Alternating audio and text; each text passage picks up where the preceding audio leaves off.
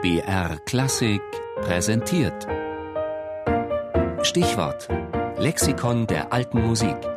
Immer sonntags in der Sendung Tafelkonfekt um 13.05 Uhr.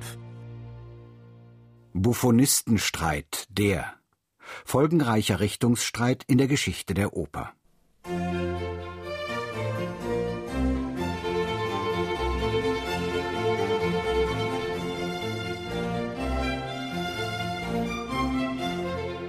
Sempre contrasti contessista contessista e qua e là Manchmal sind es Kleinigkeiten, die Revolutionen auslösen.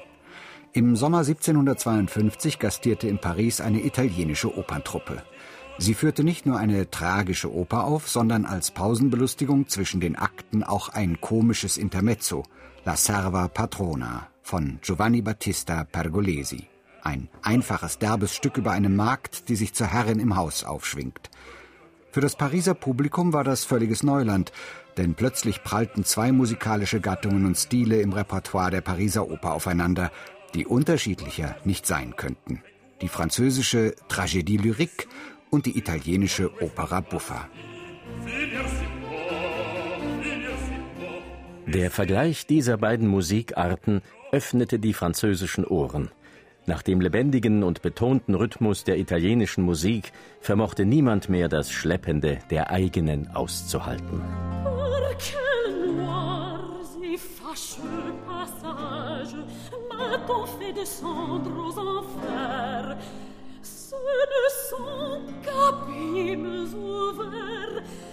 saisir de frayeur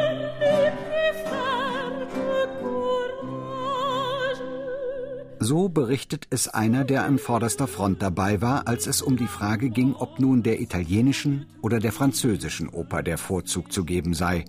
Jean-Jacques Rousseau, Philosoph und Aufklärer. Ganz Paris teilte sich in zwei Lager.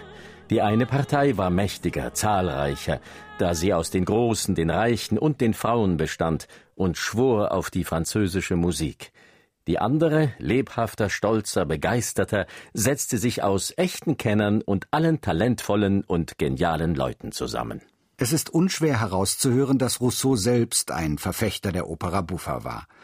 Zwar ging es beim Buffonistenstreit vordergründig um musikalische Fragen, welcher Stil klingt natürlicher, welcher Stil verschmilzt besser mit dem Gesangstext. Doch spielten auch politisch-gesellschaftliche Auseinandersetzungen eine Rolle.